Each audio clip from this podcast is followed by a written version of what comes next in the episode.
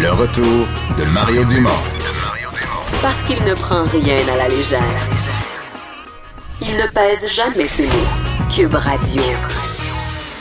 On a vu toutes sortes de moyens de pression au fil des euh, années. Et là, euh, Vincent, on va s'en parler d'un. Euh, on a vu, tu sais d'ailleurs que les, les, pantalons de camouflage reviennent à, On en a parlé, reviennent à la STM. Là.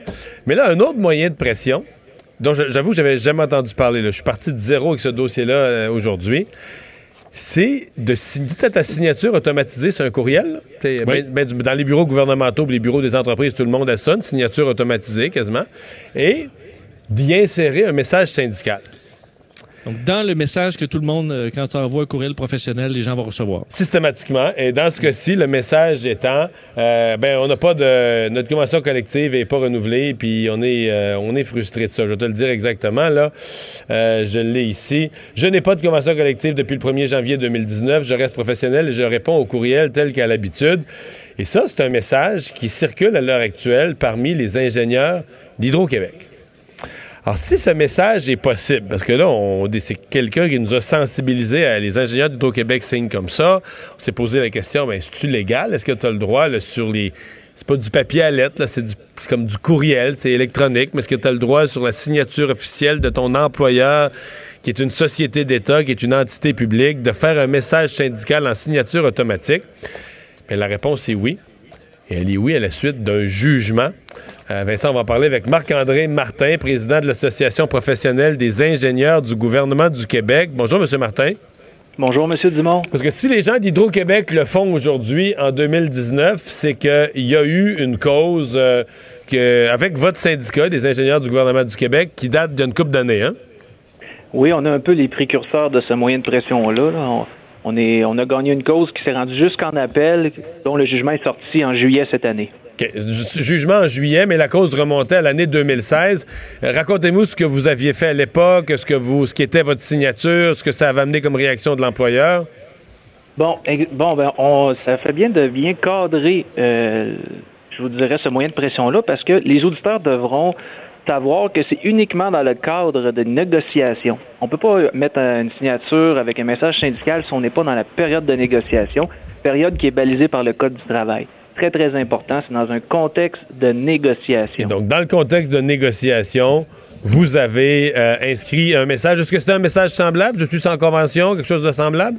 Non, non. Nous, on a respecté. Ben, je ne veux pas me prononcer sur leur message, mais nous, on a fait faire un avis juridique parce que pour être en mesure de mettre un message semblable dans notre signature, il doit respecter des principes de jurisprudence en vigueur. Et les principes, il y en a à peu près trois. Je peux vous les dire si vous voulez. Oui, les, principes, grosso modo, c'est que le message doit être neutre. Il doit être euh, non diffamatoire. Euh, il doit être rigoureusement exact. Et de plus, il ne, doit, pas porter préjudice aux opérations de l'employeur. Donc, si votre message respecte ces critères-là, vous ne devrez pas avoir de problème. OK. Mais c'est néanmoins un message qui est syndical, qui, qui, dit euh, en signature, en fin de courriel, qui dit que vous êtes sans convention, en tout cas qui qui met en relief votre cause syndicale? Euh, je dirais qu'il y avait deux courants qui s'affrontaient pour, euh, dans notre cause à nous, particulièrement dans notre jugement. C'est l'exercice de la liberté d'expression et la liberté d'association versus euh, le droit de propriété de l'employeur. Et je dirais que la Cour en première instance, la commission, le TAT aujourd'hui nous a donné raison et la Cour d'appel aussi. Bon, la, message... j'ai le jugement entre les mains. on dit, euh, bon, le contexte décrit nous force à privilégier dans la hiérarchie des droits la fondamentale liberté d'expression qui l'emporte sur les autres droits euh, indiqués. Donc, on dit mettant en balance le droit à la liberté d'expression, exercé de façon raisonnable dans un contexte de négociation, le droit de propriété. Euh, donc, on considère qu'il n'y avait pas de préjudice et donc c'était qu'on voulait vous imposer une restriction trop grande. Donc, c'est comme ça que vous avez gagné le, le droit de laisser ce message.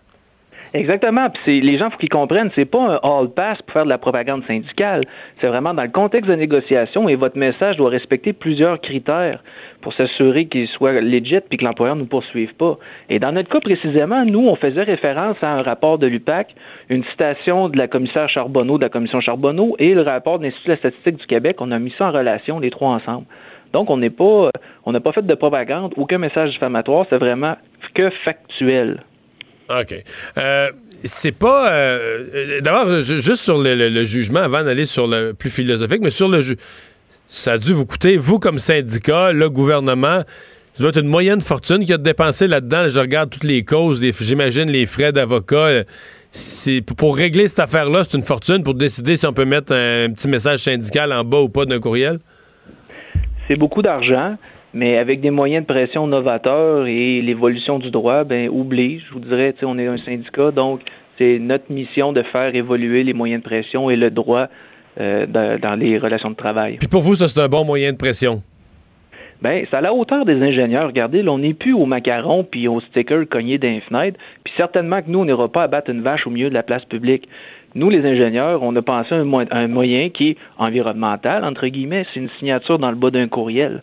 Je dis, euh, faut hmm. toujours, les moyens de pression, c'est toujours une chronologie puis une gradation, puis il faut débuter à quelque part.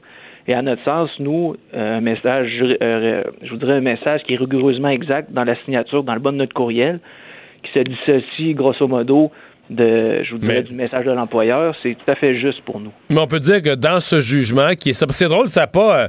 On dirait que c'était pendant plein des vacances d'été au mois de juillet que c'est sorti. Aucun média. Moi, j'ai découvert ça aujourd'hui, là. Mais euh, j'ai fait de la recherche, il n'y a aucun média qui l'a couvert, ça n'a pas sorti à nulle part. Mais c'est carrément un nouveau moyen de pression disponible qui, vient d'apparaître, la signature électronique sur un courriel avec un message, euh, appelez-le comme vous voulez, le syndical, sociopolitique à propos de la convention collective. Exactement, c'est un nouveau moyen de pression, on en est fier, mais il est quand même très bien balisé dans les divers jugements tout au long de la cause. Et je vous dirais que la Cour d'appel est quand même venue renforcer, parce que la Cour d'appel, tu sais, vous allez dire, c'est un président de syndicat, il est teinté, mais la Cour d'appel, c'est trois juges qui ont une neutralité ultime au Québec, qui sont venus trancher et ils sont même venus renforcer le jugement de première instance. en disant que le message pouvait être, que nous, notre message était distinct et pouvait être dissocié euh, des opérations de l'employeur. C'est important. Oui, je l'ai dans les mains le jugement de la Cour d'appel. La seule question qui reste après le jugement de la Cour d'appel, est-ce que les délais sont passés? Est-ce que ça pourrait encore remonter jusqu'à la Cour suprême? Oui, exactement. L'employeur euh, a fait une demande pour aller à une demande d'appel en Cour suprême. On est en train de monter notre mémoire pour s'y opposer et ça va suivre son cours. Ça devrait se faire dans les prochaines semaines. Donc, la question des, des, des mémos, euh, des mémos à caractère syndical ou des, des mentions à la fin d'un courriel pourrait se ramasser euh, jusqu'à la Cour suprême du Canada d'ici euh, d'ici quelques mois, d'ici un an. Exactement. le gouvernement a décidé de mettre de l'argent là-dedans.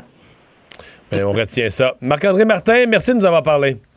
Ça fait plaisir. Au revoir, le président de l'Association professionnelle des ingénieurs du gouvernement du Québec. Mais je vous le rappelle, eux, ils l'ont fait en 2016. Ça a amené une cause devant le tribunal. Ils ont gagné. C'est plus eux. Si vous, recevez un courriel aujourd'hui d'un ingénieur du gouvernement du Québec, il n'y aura plus ce message-là parce que leur convention est réglée. Ceux qui sont sans convention et qui utilisent ce jugement-là maintenant pour passer leur message, ce sont les ingénieurs d'Hydro-Québec. Donc, si vous êtes une entreprise, une organisation, un citoyen qui fait affaire avec les ingénieurs d'Hydro-Québec, mais ben, étonnez-vous pas euh, de voir cette mention. Là, je vous l'ai lu tantôt. Euh, étonnez-vous pas de voir cette mention en bas de leur de leur courriel, de leur Je n'ai pas de convention collective depuis le 1er janvier 2019. Je reste professionnel et je réponds au courriel tel qu'à l'habitude. On s'arrête pour la pause.